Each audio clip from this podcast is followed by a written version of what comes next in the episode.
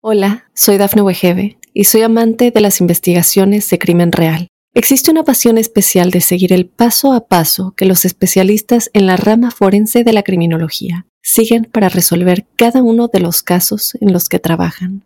Si tú, como yo, eres una de las personas que encuentran fascinante escuchar este tipo de investigaciones, te invito a escuchar el podcast Trazos Criminales con la experta en perfilación criminal, Laura Quiñones Orquiza en tu plataforma de audio favorita.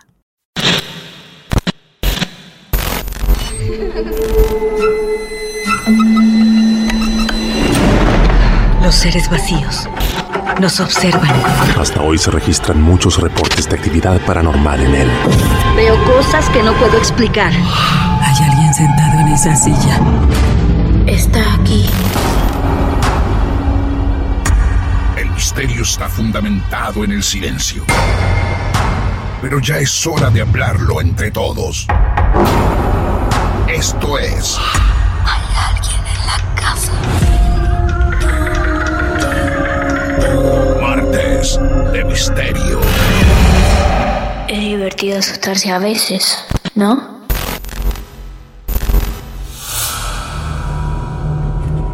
Amigos, amigas, buenas noches. Desde Mar del Plata, Argentina, fabricamos, construimos semana a semana este mundo que llamamos Martes de Misterio, para todo el mundo, en diferentes plataformas podcast. Por estos lados nos encontrás cada vez que quieras meterte de lleno en el mundo del misterio, de lo paranormal, de lo esotérico también, de las cosas que la ciencia no puede explicar. Mi nombre es Martín Echevarría y te invito a ser testigo una vez más de otra historia real. Aquí nomás, en Argentina, nos vamos un poquitito al norte y por Mendoza, la provincia de Mendoza, nos espera otro caso real. Promete ser una historia muy completa, la que vivió Jessica, la que ahora mismo va a compartir con todos nosotros. Hola Jessica, bienvenida, ¿cómo te va a nuestros martes de misterio? ¿Qué haces? Bien, buenas noches. Estaba tomando mate hasta recién, así que... Bueno, muy ahora bien. ya me tomé el break con ustedes. Bueno, seguramente, sobre todo en Argentina, alguna persona que esté escuchando este episodio de Marte de Misterio lo puede estar acompañando con un mate, como lo está haciendo nuestra protagonista Jessica, e invitamos a cualquiera que nos escuche de otros países del mundo también que prueben los mates argentinos, uruguayos también. Bueno, Sí, Jessica. ¿cuántos años? Mira, tengo 29. Muy bien, 29 años. Estamos Sí. llamando a Mendoza. ¿A qué lugar de Mendoza? Guaymallén. Bienvenido Mendoza a nuestra historia real de hoy que Jessica va a compartir con nosotros. ¿Y cuánta gente ya sabe de tu historia, Jessica? Mira, yo lo vivía esto eh, con mi prima Ah. y con otra persona, con mi prima y otra persona más. Sí. Que eh, esa persona ya no me hablo con, con ella, pero ella fue parte también de la historia que me gustaría que ella contara en algún momento, si se anima, Sí. eh, su parte vendría a ser, porque es como que quedó una incógnita en, en mi historia Ah, que la completó ella, vendría a ser, pero a distancia. Es como medio raro. Bueno, bueno, vamos Mira. a ir entonces de a poco. Tenemos que viajar en el tiempo cuando tenías cuántos años. 22. Y bueno, esto, la historia mía empieza cuando yo era chica, falleció un primo mío y nosotros fuimos al velorio. Un primo que tenía la misma edad que yo en un accidente, fue todo re trágico. Ah, qué La pena. primera vez que me pasa algo es ese día en la noche, yo me levanto del baño, yo era chica, tenía como 8 años, ponele, y mi abuela tenía un espejo en el antebaño. Yo vengo, antes de entrar al baño, me lavo las manos y cuando levanto la cabeza para mirar el espejo veo atrás mío una sombra que yo he visto que hay mucha gente que ha visto la misma sombra de un hombre, un- no sé, un ser grande, mucho más alto que yo. Mi abuela tenía esos espejos enteros y tenía un sombrero y un pico. Imagínate, yo con ocho años empecé a los gritos, salí corriendo, mira, ni fui No, al baño, o sea, sí, por te juro, salí corriendo, estaba con mi tía, Impresionante. eh, sí. como mi mamá había estado con el tema del velorio y todo eso, nadie me creyó en ese momento lo que yo había visto, pero se me heló la sangre. Yo era chica, no podía dormir en las noches porque yo sentía que esa ese ser me miraba por la ventana en los días siguientes. Claro. Acabás, Jessica, en tres Sí. o cuatro minutos de tu historia, de regalarle a quien nos esté Sí. escuchando una imagen tétrica. Porque creo que Sí. muchos de los que a veces, por la noche sobre todo, llegamos al baño, tememos mirar por ese espejo y ver algo atrás. ¿A vos te pasó cuando eras muy pequeña? Era muy chica y encima la casa de mi abuela eran cuatro habitaciones. Y las, las la habitación donde dormíamos nosotros era una de las del fondo. Y el baño quedaba como a la mitad, había un pasillo. Imagínate, cuando yo para volver no sabía para dónde arrancar, si arrancaba para la pieza de mi tía o arrancaba para la pieza donde dormíamos nosotros, que eran todos Sí. mis tres hermanos, no, mis dos hermanos. Claro, claro. Y, Jessica, y bueno, discúlpame, ¿podés describir lo mejor que puedas esa figura que ves? sí, era un ser oscuro, estaba todo de negro, grandote, era muy alto. ¿Cómo será que yo lo veía en el espejo atrás mío? O sea, yo lo vi en el espejo atrás mío y me pasaba como, no sé, no sé, más, más de un metro, mucho más de un metro. Tenía un pico grande, como, no sé si como de un tucán, por decir así, como para imaginarlo, Ajá. y le sobresalía del sombrero. Tenía un sombrero y el pico. Cuando yo lo vi, imagínate que fue como, yo dije, yo dije, me muero. Yo pensaba que era la muerte. En ese momento yo no sabía, viste, que como que era algo más de eso. Yo digo, me voy a morir yo también. Pensé yo, con ocho años, viste, yo pensaba, digo, acá me muero. O sea, salí corriendo, le dije a mi tía, y mi tía fue al baño, obviamente, porque eh, mi abuela tenía una puertita en el patio, y dijo, mi, mi tía dice, se metió alguien por el patio. Claro. Revisaron todo el baño, todo, no, no había nada, nada, nada, nada. Y no me creyeron, y me pensaron que yo dormida me había levantado al baño, entonces por eso yo había visto eso. Pero yo, patente que yo vi, esa sombra que era como si, viste, como si fuera un saco largo, así como hasta los pies. No le vi botones, obviamente, Claro. pero sí le vi el pico el saco y el sombrero, un sombrero negro. Mi abuela es de la Valle, era de la Valle porque mi abuela falleció el año pasado. En la casa de mi abuela, mi tía hacía brujería y yo en ese momento no sabía. No lo sabías, mira vos. No, nos vinimos a enterar mucho tiempo después que inclusive eh, esta persona que te digo yo que forma parte de mi historia cuando yo tengo 22 años, eh, yo voy con esa persona cuando soy más grande a la casa de mi abuela. Eh, esta chica, eh, que le vamos a poner María para que no, no decir su nombre, ella eh, era de España y había estudiado todo el tema de lo que es eh, magia blanca y todas esas Ajá. cosas. Entonces, cuando yo voy con ella a la casa de mi abuela, eh, con 22 años más o menos, 21 años, ponele, nos sentamos a tomar el té y de repente eh, empieza a hablar ella y yo sentía como de atrás así como un como murmullos, ¿viste? Como que alguien hablaba de atrás de ella. Y entonces yo la miro, la miro a mi abuela y estábamos nosotras tres nada más. Entonces yo digo, qué raro, digo, me estoy volviendo loca. Y, y ella me, me hace señal como que me quedara tranquila. Sí. Porque imagínate que en la casa de mi abuela eh, mucho tiempo vivió mucha gente. Después mi abuela dejó de trabajar, se jubiló y quedó viviendo ella solita ahí. Y a mi tía, mi tía al haber hecho bru- tanta brujería ahí, eh, había traído tierra del cementerio. Mi abuela era de la Valle y ella vivía cerca del cementerio de la Valle, ¿viste? Como Uy, por que Dios. O sea, Está- perdóname, tu tía había Sí. llevado tierra de cementerio, sí, pero Sí. tu abuela no lo sabía. No, mi abuela no lo sabía. Y encima mi tía hacía todo eso, lo que es amarres, viste, de amor y esas cosas, porque se había enamorado de un hombre casado. Y bueno, Sí. y la cuestión es que hizo todo para separarlo a él de la mujer y qué sé yo, y traía tierra de cementerio. ¿Qué pasa? Que al ella traer tierra de cementerio de tantas veces que había hecho brujería, había metido a 11 almas en la casa de mi abuela. Había metido siete adultos y cuatro niños 11 almas en la casa de tu en la abuela. casa de mi abuela. ¿Y eso cómo lo descubren? ¿Es parte de la historia? ¿Cómo lo descubrimos? Sí. Sí, es parte de la historia. ¿Cómo Ah. lo descubrimos? Porque cuando nosotras íbamos con mi hermana para Semana Santa, tengo una hermana que tiene 24 años ahora, eh, mi hermana estaba embarazada y nosotras nos, nos íbamos para Semana Santa a la casa de ella, de mi abuela. Era la única vez en el año que íbamos para allá a quedarnos a dormir. Porque bueno, mi abuela, mm, o sea, estaba siempre solita, entonces mi papá decía, bueno, váyanse a la casa de la abuela a pasar las Pascuas con ella. Bueno, nos íbamos.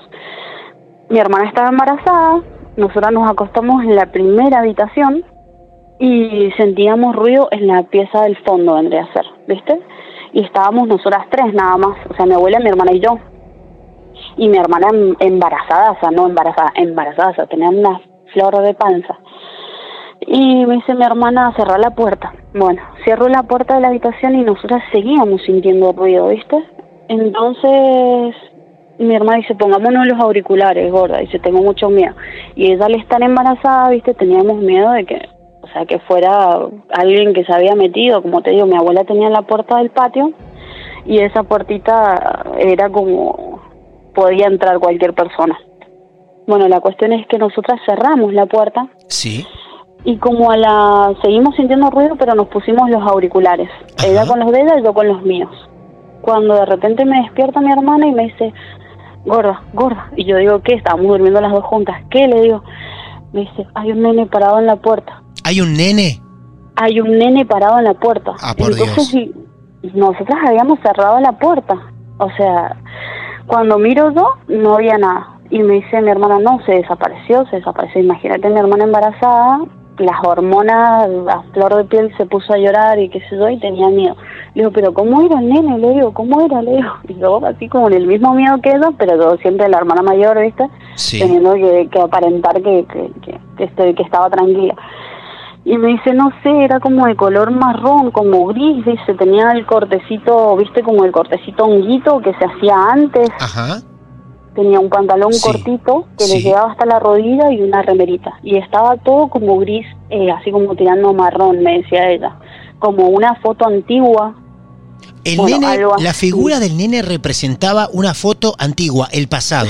sí, claro, era como si era un nene Sí, del pasado, un nene que, que nosotras no conocíamos tampoco, como ella me lo describe, no lo conocíamos al nene. Bueno, resulta que después de eso, nosotros le llamamos a mi papá para que nos fuera a buscar. Imagínate, voy más Claro. de a la valle, Sí, hay sí. como una hora veinte más o menos.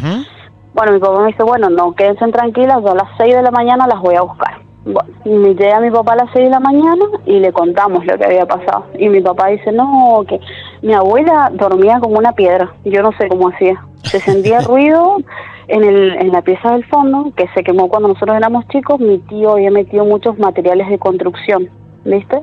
Y Ujú. habían rollos de alambre y una caja gigante que tenía herramientas. Nosotras el ruido que sentíamos era como si alguien rebotaba el rollo de alambre en el piso y como si hurgaban en la caja de herramientas, como si buscaban algo en la caja de herramientas, ¿viste? En ese momento también se nos abrió la, la canilla del agua que no tenía canilla, o sea, estaba el, el, el pernito nada más de la canilla del agua, de la cocina, se abrió solo. Jessica, esto es increíble. Estamos hablando siempre de la casa de tu abuela. Esta es de la casa de mi Bien. abuela. Y ahí estabas vos con quién más, porque quiero destacar los Con mi testigos. hermana.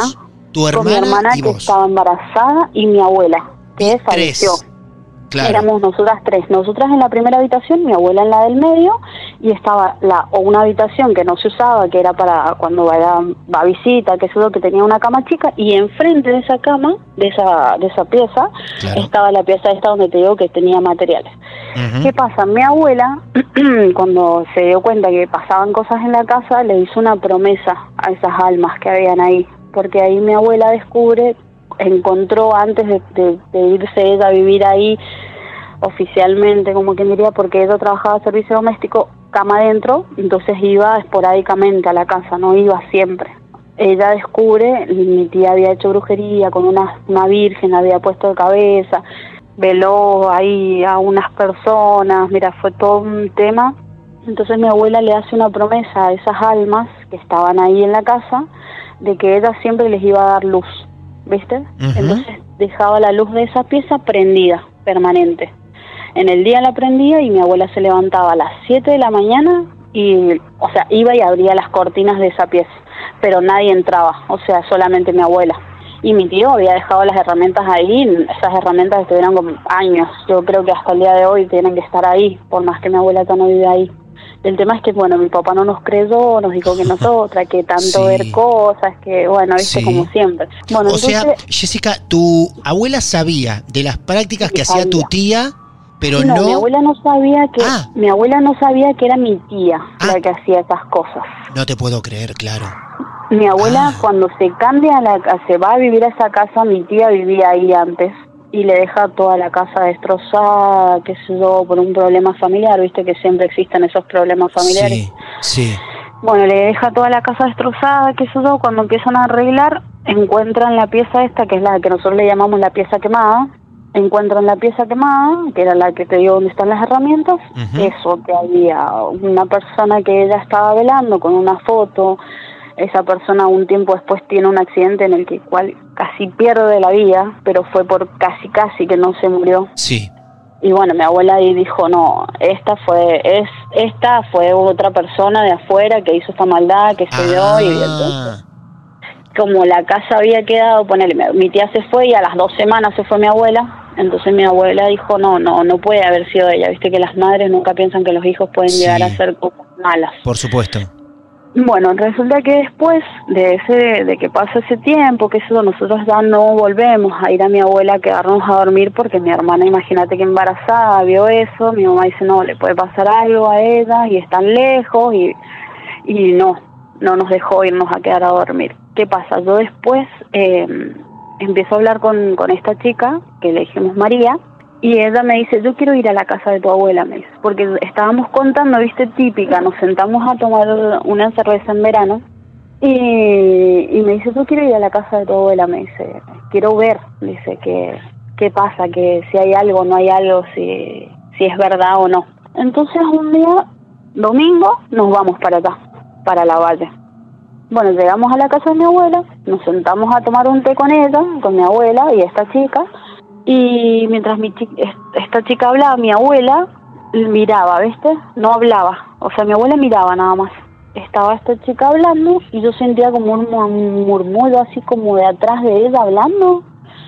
Y yo digo, yo no estoy hablando, mi abuela tampoco, y a ella obviamente, ella con acento, ella era de España, así que imagínate que su acento era, o sea, su, su tonada y su acento era muy distinto al nuestro. Entonces de repente la veo así que se agarra el cuello, ¿viste? ¿Cómo? ¿Se agarra ella el cuello? María, María se agarra el cuello Sí, con las dos manos. sí. Y entonces yo me paré de la silla porque yo digo, acá está pasando algo, ¿viste? Y la veo que María sale para afuera, sale para la casa de mi abuela al patio, ¿viste? Entonces yo me dice mi abuela, ¿qué pasa? Y le digo, no, nada, abuela, le digo, ahí vengo, le digo. Y salgo yo atrás de María. Cuando salgo atrás de María, me dice que habían siete, eh, siete almas de adultos y cuatro de niños en la casa de mi abuela. Entonces le digo, ¿cómo? Le digo, ¿en serio? Le digo, yo así como atónita, siete, digo, o sea, adultos. Dice, sí, y cuatro niños, me dice. Dice, y eso es porque han traído tierra del cementerio. me Ah, por Dios. Once Entonces, almas en esa casa, por favor. 11 almas. Le digo, yo no, le digo, me está jodiendo, yo le digo, me está jodiendo, le digo, tanto, le digo, tanta brujería, le digo, hay acá.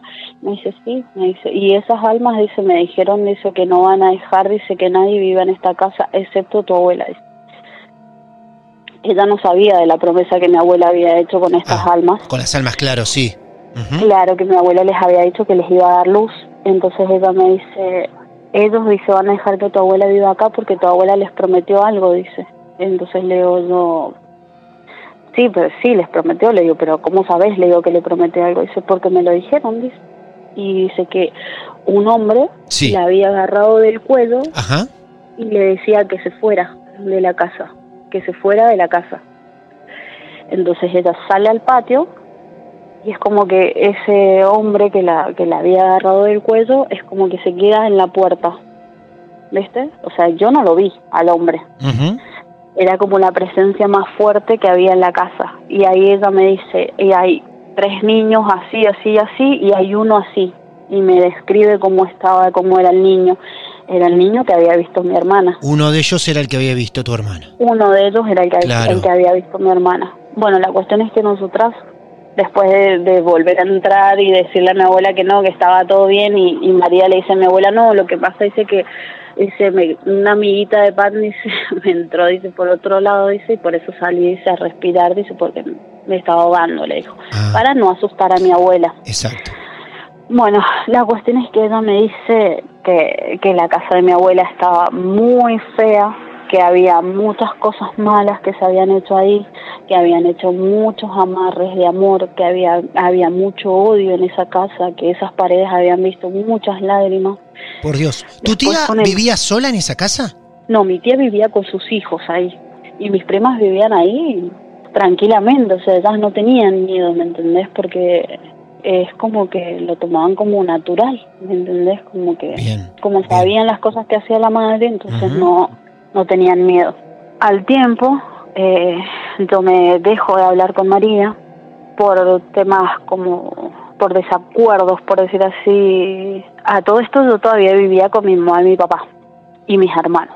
Yo a los 22 años me voy a vivir a un departamentito atrás de la casa de una prima. Viene mi prima y me dice, voy a ir al cementerio, me dice. Esto, esta es la historia en sí la que yo quería contar. Me dice, voy a ir hasta el cementerio, me dice, a ver a Jorgito. Jorgito es nuestro primo, el que te digo que falleció El que falleció, claro. cuando éramos chicos. Sí. Y luego yo, me dice, ¿querés ir? Le digo, bueno, vamos, le digo, yo estaba, nunca me voy a olvidar, yo estaba con un vestidito negro con flores cortito, ojotas, porque hacía calor, y pasamos justamente por un lugar, o sea, por un nichito, donde hacía muy poco había fallecido un hombre, una persona, ¿viste? Un hombre, porque nosotros vemos la foto del hombre ahí, unos carteles que le habían pegado, las flores, hacía muy poco que había fallecido, bien no sé cuánto.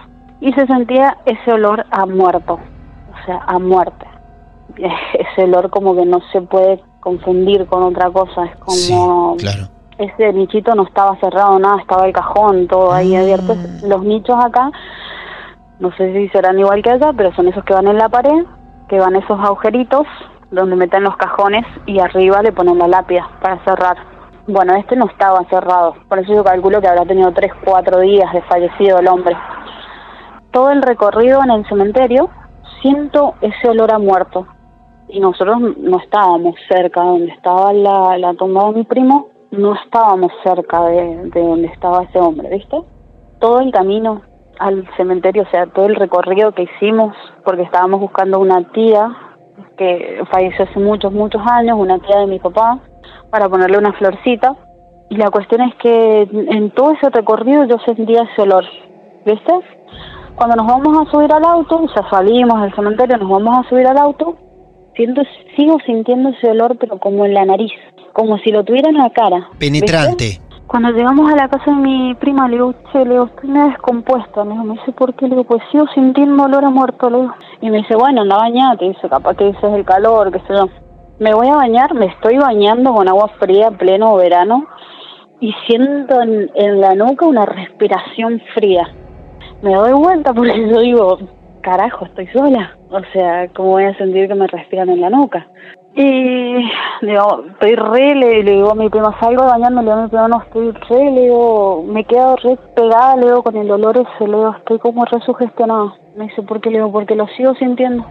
Me dice, no, no puede ser. Sí, le digo, lo sigo sintiendo. No, me dice, pero si tenés olor a shampoo, me dice, pues como yo recién me he bañado, le digo, no sé qué onda, le digo, pero sigo sintiendo el olor.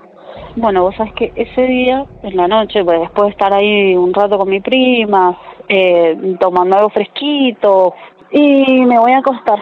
Cuando me voy a acostar, siento que me miran, y que me miran, y que me miran. Y estuve así toda la noche, y seguía sintiendo ese olor feo. Se hicieron las 7 de la mañana y recién vine a poder dormir un poquito porque estuve toda la noche sintiendo que me miraban.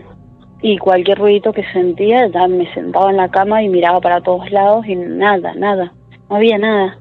Al otro día cuando me levanto le digo a mi prima, le digo, le escribo María, le digo, porque me parece, le digo, que algo pasó ayer, le digo, cuando fuimos, le digo, al cementerio.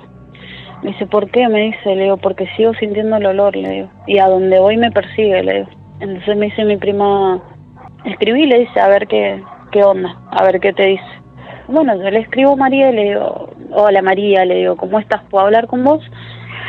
Y entonces me dice, sí, ya sé, me dice. Así me ponen un mensaje.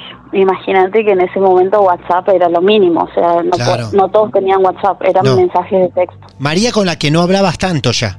con la que no hablaba hacía como un año y algo, un año y dos Sí. meses más o menos. Sí. Entonces le digo yo, todavía tenía su contacto, pero no sabía si me iba a contestar o no, porque después de tanto tiempo capaz que había cambiado el número, qué sé yo. Eso es. Y le digo, ¿puedo hablar con vos? Y me pone, sí, ya sé, me dice, ya te llamo. Entonces le digo a mi prima, ya me llama, le digo yo así, mi prima como re al lado mío porque ella también quería saber qué era.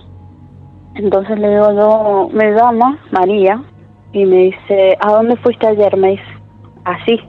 ¿Por qué? Le digo, me dice, no, porque necesito saber, me dice, ¿a dónde fuiste ayer? Y esto eran como las 11 de la mañana.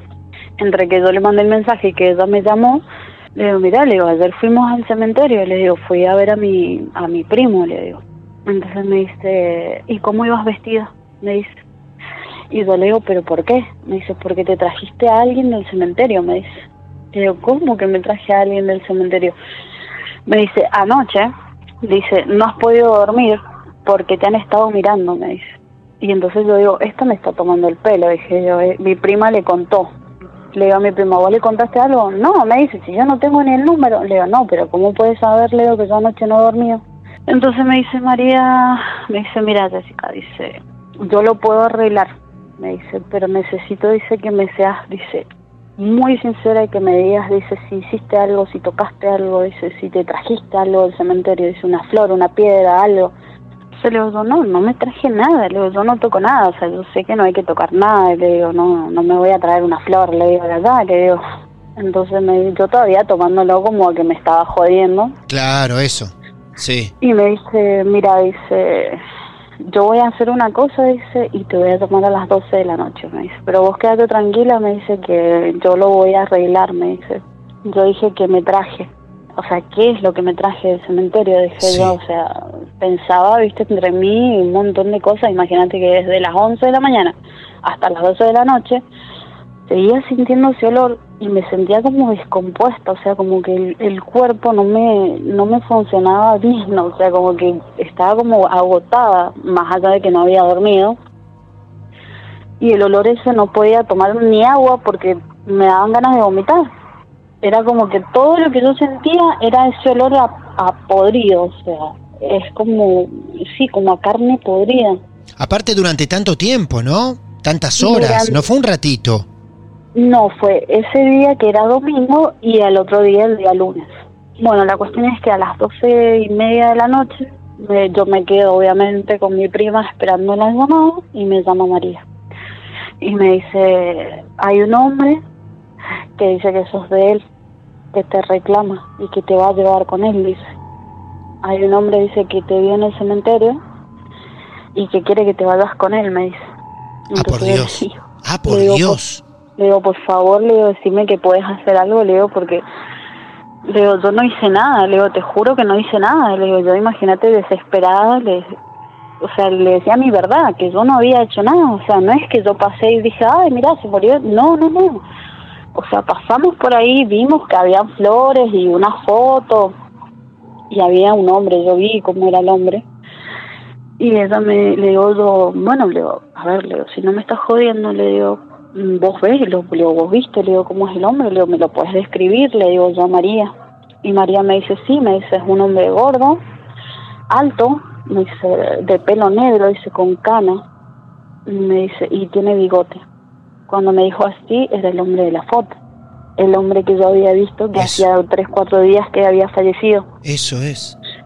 Entonces me dice, va, él dice, no te va a dejar tranquila, dice, a menos que le demos algo a cambio, me dice. Entonces le digo, pero algo como qué, le digo, no sé, yo empecé a pensar así, le digo, ¿qué le puedo dar? Yo no tengo nada, no tengo oro, no tengo plata, no tengo nada. O sea, en ese momento yo era un 22 años, imagínate que nada, era, era como que vivía al día, no tenía una profesión, no tenía nada como para que él dijera que quería que yo le diera algo, porque si no, él me iba a llevar con él. Bueno, resulta ser que María me dice, no te preocupes, me dice que lo que él quiere, dice, se lo voy a dar yo. Así, entonces le digo, ¿pero qué es? Le digo, ¿qué le vas a dar? Le digo, porque yo pensaba, digo, esta me va a hacer, mm, como estamos peleadas, Sí. Va a dar, Ah, a dar- va a dar algo no mío, confiabas, sí. no confiabas del No, todo, claro. No confiaba Sí, del todo en ella porque estábamos, eh, no nos hablábamos, Claro. ¿viste? Y es como que... por supuesto. Eh, entonces me dice ella, mm, eh, a las dos y media de la mañana me dice, sentate en la cama, sentate a los pies de la cama, me dice. Cerrar los ojos y tírate para atrás. Cuando vos dice, te tires para atrás, dice, él se va. Dice, pero necesito que hagas, dice, las cosas tal cual te las estoy diciendo, me dice. No te sentes a la mitad de la cama, ni te, nada, ni te pares, dice, no, dice, sentate en, el- en la esquina de la cama, me dice, y tírate para atrás no penses en nada, dice, no le tengas miedo, dice, no te va a lastimar, dice, pero sí te quiere llevar, me dijo. Imagínate, yo digo, le digo, no, por favor, le digo, por favor, le digo, hace algo porque yo no me quiero morir, le digo, en ese momento. Claro. Bueno, la cuestión es que a las y media, clavaditas, yo me siento en los pies de la cama y hice lo que ella me dijo, no pensé en nada, porque ella me dijo, no penses en nada, no le tengas miedo, no lo llames con la mente, no le pidas que se vaya, no hagas nada. Tírate para atrás, dice, y quédate ahí un rato, dice, hasta que vos sintás, dice, que el olor ese que tenés, dice, en la nariz, dice, se fue. Hice todo tal cual me lo dijo. Me tiré para atrás en la cama, me quedé ahí como más o menos 15 minutos hasta que empecé que el olor, o sea, se empecé a sentir que el olor iba disminuyendo. Ah, por se iba yendo. Por Dios. Como que, como que se iba yendo suavemente. No es que se fue de golpe, se fue suavemente. Cuando se termina de ir el olor, yo no, no tenía instrucciones para qué tenía que hacer después. Ella me dijo hasta ahí nada más. Así que yo me senté en la cama y me temblaba todo el cuerpo. Era como que sentía como que, no sé, tenía frío, tenía ganas de vomitar. Era como que sentía, tenía muchas sensaciones juntas. Viene mi prima y me golpea la puerta. Imagínate cuando me golpeó la puerta, yo salté, porque la situación, Claro. el miedo y todo. Claro, claro. Y me dice, soy yo. Me dice, ¿estás bien? Le digo, sí. Le digo, pasá. Yo sentada en la cama, me dice, ¿cómo te sentís? Le digo, o sea, me sentía mal, pero ya no sentía ese olor. Entonces me dice, ¿qué habrá hecho? Me dice, María. Y le digo, no sé, le digo, y no sé tampoco si llamarle, si escribirle, no sé, me dice, escribirle, me dice, porque ella tiene que estar todavía en eso. Entonces me le mando un mensaje y le pongo que ya no sentía el olor, que cuando ella pudiera que me llamara. Bueno, y como a las tres y media de la mañana me llama y me dice que ya había entregado lo que tenía que darle y que él ya me iba a dejar tranquila. Él se enamoró de mí y que no me quería dejar salir del cementerio. Pero como yo salí, dice, como yo me vine, él se vino conmigo y que no me iba a dejar, que me iba a llevar con él. Imagínate yo, era una cosa que yo decía, por Dios, o sea, ¿qué, qué hice? ¿Qué, ¿En qué me equivoqué? No toqué nada, no, Claro, no, no me burlé, no nada, o sea, muy, siempre respetuosa, más Sí, en por el supuesto. cementerio. Por supuesto. Me estoy encontrando con casi dos historias en una, por la misma protagonista. Por un lado, las historias de la casa de tu abuela, 11 almas Sí. tu tía, y por el otro Sí. lado, este hecho del cementerio. ¿Hay alguna conexión para vos? Es decir, justo con todas estas cosas que hacía mi tía, encima vivo una historia así yo.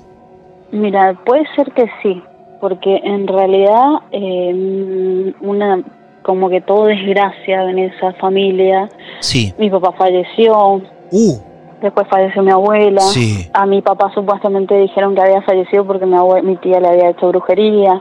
ah, por favor, qué Eh, pesado. Sí. Imagínate que todo ese tema es como que yo sentí como que estaba como medio débil la cosa, viste, como el hilito estaba débil y bueno, Sí.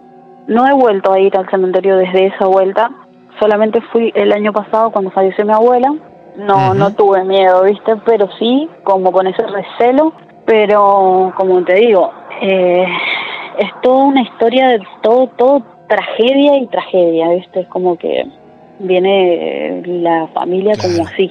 Claro. ¿Vos con tu tía tenés alguna clase de relación? Ya no, Ya no. no, en Y- su momento sí. Eh, Claro. Era mi, era, era mi tía favorita, por decir así. Ah, mira vos. Y ya des- ella siempre me dijo a mí que me quería como una hija, inclusive el día que falleció mi papá, pero, o sea, nosotros de que falleció mi papá en el 2019 cortamos relación con, con toda la parte de la familia de mi papá, pero nada más. He tratado, viste, de alejarme de ellos porque eh, no me gustan esas cosas, viste. O sea, más allá de que sí me gusta lo paranormal y esas cosas, cuando ya te pasa a vos, viste, ya es como que ya decís, mmm, no quiero, viste, volver a pasar por lo mismo. Yo ya con María perdí el contacto hace como cinco años, así que imagínate que ya si me llegase a pasar algo, quién me salva, no sé. Lo que yo quisiera saber, que nunca ella me lo contó, es qué le dio a esta persona. ¿Qué le dio? ¿Qué le dio María? Me encantaría que ella contara su parte y dijera si yo le di tal cosa. ¿Me entendés? Porque quedó como la incógnita ahí de, de, qué es lo que le dio, eh, qué quería él aparte de mí, porque él le decía que yo era de él. ¿Vos sospechás que a lo mejor puede haberle dado algo que en el tiempo te afecte o crees que no? Ese es el tema, ¿viste? Ese es el tema. Ah, tenés la duda. Claro, yo tengo la duda de saber qué, qué fue. Sí y no nunca en el tiempo que hablamos después de eso que pasó que ella cada tanto me preguntaba cómo estaba cómo me sentía si había vuelto a sentir algo o no. De esa vuelta yo ya no ya o sea nunca supe y nunca me contó tampoco por más que le pregunté muchas veces ella me dijo que no podía decirme y nunca supe. No sé si a la larga este eso afecta o no no sé qué no sé qué le puedes me he preguntado siempre qué le puedes llegar a dar a una persona que falleció. Qué increíble. Sí. Igual te digo, cosas me han pasado muchas, muchas cosas. Fue la verdad muy tétrico, muy tétrico. Yo al día de hoy que me acuerdo, que yo lo, lo cuando lo comenté con mi prima, o sea, hace poco, hace como dos años atrás, que estuvimos contando y acordándonos de, de cosas, viste, que vivimos, como vivíamos juntas básicamente sin embargo, en la casa de ella, yo seguía, viste, viendo sombras, eh, se me seguían, se me perdían cosas, ponerle que yo, dejaba el teléfono arriba de la cama y después el ah, teléfono aparecía, aparecía, no sé, en el botiquín del baño, ¿me entendés? Así que bueno, fue bastante jodido. Jessica, te quiero preguntar esto para que me quede bien en claro. Hoy por hoy, en la casa de las once almas, ¿quién vive? Sí, ahí vive mi tía y su familia tu tía, volvió tu tía a esa casa. Claro, claro, porque cuando mi abuela se enferma, ella vuelve a vivir ahí. Eso es. Uy, por Dios. Ella vive ahí. Lo que debe ser esa casa si, si continúa con sus prácticas tu tía sabiendo lo que hay ya en la casa, ¿no?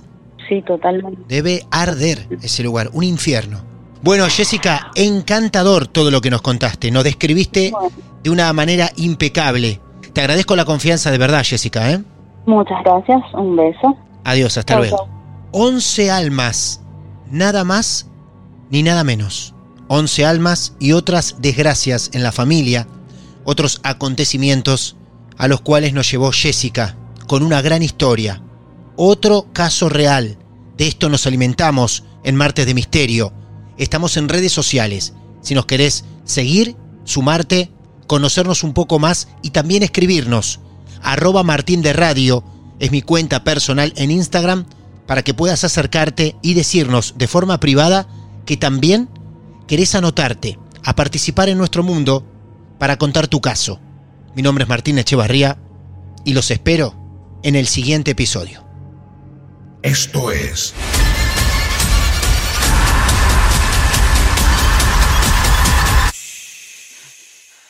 Martes de Misterio. Hola, soy Dafne Wegebe y soy amante de las investigaciones de crimen real. Existe una pasión especial de seguir el paso a paso que los especialistas en la rama forense de la criminología siguen para resolver cada uno de los casos en los que trabajan. Si tú, como yo, eres una de las personas que encuentran fascinante escuchar este tipo de investigaciones, te invito a escuchar el podcast Trazos Criminales con la experta en perfilación criminal, Laura Quiñones Orquiza, en tu plataforma de audio favorita.